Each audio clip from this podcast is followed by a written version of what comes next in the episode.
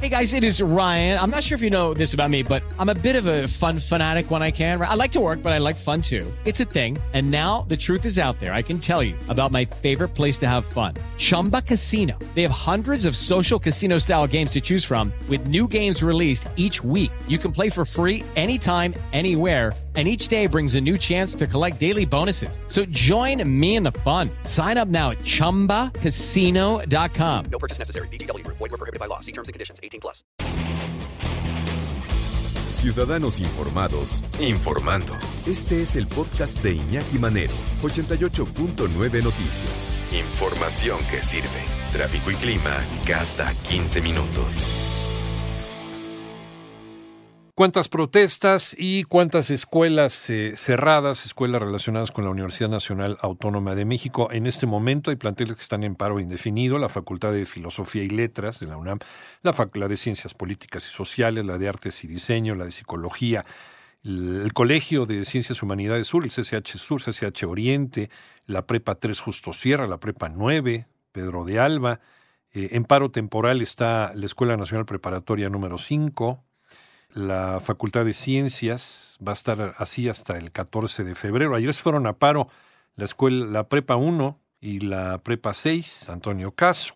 y, todo esto, todo esto eh, rompió, todo esto comenzó. Claro que eh, hay partes que, obedecen a otro tipo de interés más oscuros, ¿no? Pero bueno, todo esto comienza por el acoso de algunos maestros y trabajadores de estas escuelas a eh, estudiantes y es un ya basta, ¿no? Ya basta, ya respeto para la gente que estudia ahí, para los muchachos, para las muchachas, sí, los muchachos también, finalmente.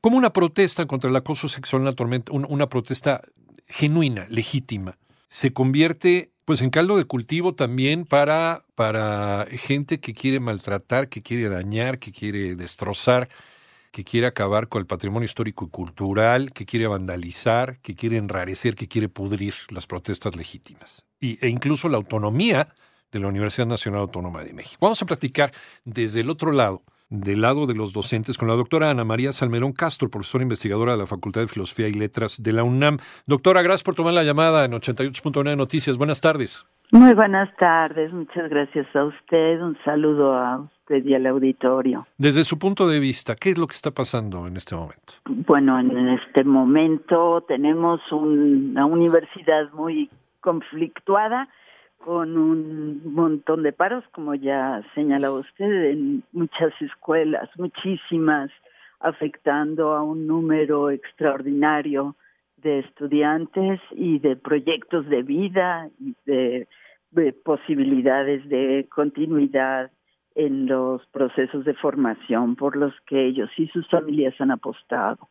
Eh, estamos en un en un momento muy complicado eh, ha durado ya mucho tiempo, el, del inicio del movimiento a la actualidad, el asunto crece y se complica y pareciera que estamos en una especie de impas en el que no queda muy claro cómo pueden resolverse los problemas.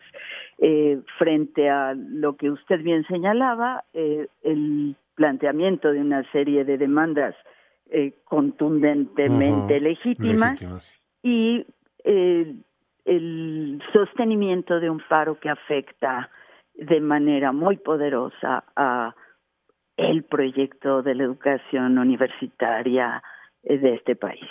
Porque ya lo hemos visto incluso también con nuestros compañeros reporteros y también con alumnos con los que hemos platicado, doctora, que es más eh, la mayoría, o es, más la cantidad de muchachos y desde luego del personal docente que quieren seguir con las clases, que quieren eh, labrarse ese futuro, que no quieren perder el tiempo, que aquellas personas que siguen instalados en esta protesta, en este lado oscuro de la protesta, no en el lado legítimo, ¿no? el lado que obedece a otro tipo de intereses, porque ya el hecho de taparse la cara, pues ya está hablando de que de que hay cosas que no se nos quiere revelar detrás, ¿no? Del otro lado de la, de la protesta.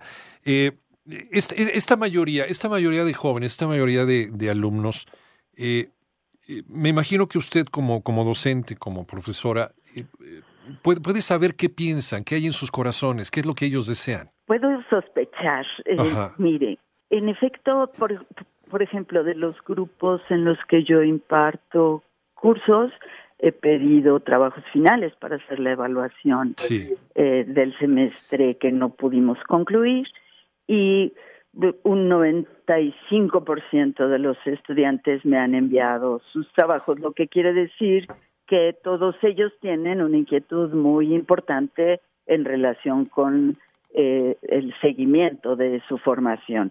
Eh, puede ser que haya un porcentaje menor que piense que eh, enviar sus trabajos finales y someterse a los procesos de evaluación propios de la conclusión del semestre pudiera estar afectando de alguna manera la legitimidad o, o, la fuerza de los grupos que están ocupando la facultad. Qué, oportuno es el mensaje que manda un padre de familia. Yo coincido plenamente con, con él y creo que eh, la mayor parte de los universitarios estamos profundamente enojados, tristes, eh, realmente conmocionados por este cese al derecho a la educación tantos cientos de miles de estudiantes.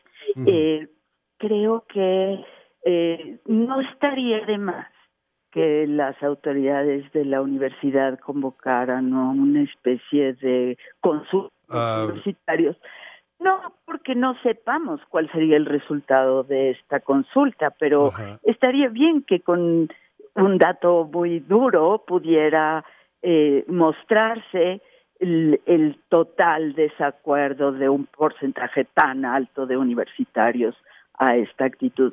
Eh, me parece que por legítimas que son, porque lo son las demandas de un grupo eh, a veces más amplio, porque tampoco es que sea un solo grupo quien está, eh, quien ha iniciado este movimiento. El movimiento feminista es muy amplio, tiene muchas voces, muchas cabezas y tampoco es que sea un grupo homogéneo, encima que ha sido infiltrado por otros grupos de, intereses y agendas mucho más oscuras y perversas. Eh, en realidad eh, lo terrible es que coincidan en el tema de mantener las escuelas cerradas. Un grupo de mujeres luchando por derechos eh, femeninos que coincida con un grupo oscuro que tiene unos intereses mucho más sucios y oscuros e impronunciables en eh, que coincidan en el cierre de la posibilidad de educar cuando sabemos que este país sin universidad no tiene ningún futuro. Esto es lo que es lamentable, esto es lo que no podemos permitir, no podemos confundir al patriarcado con el Estado de Derecho. Eh, doctora, eh, no, podemos señalar que hay que luchar frente a prácticas absolutamente injustas e inhumanas para con las mujeres, algo que yo misma he sufrido en carne propia y podría afirmar que todas las mujeres de este país hemos cursado por algún eh, momento en el que la misoginia ha eh, marcado nuestras vidas y de todos modos no podemos sostener que combatir eso eh, pueda eh, constituirse en un pretexto para cancelar los derechos fundamentales de tantos miles de estudiantes y el derecho que tenemos también los profesores a tener nuestro trabajo y a cobrar dignamente nuestro salario. Eh, nos pagan y nos sentimos culpables porque no podemos seguir dando clases, porque una escuela está cerrada por un grupo con una demanda legítima, pero con prácticas que permiten confundir los intereses de unas demandas con otros intereses. Y esto es lo que es inadmisible. No podemos conceder la renuncia a la educación. A educar no se renuncia. Desde luego, doctora Ana María Salmerón Castro, se nos termina el tiempo, pero queremos agradecerle su punto de vista, profesora investigadora de la Facultad de Filosofía y Letras de la Universidad Nacional Autónoma de México.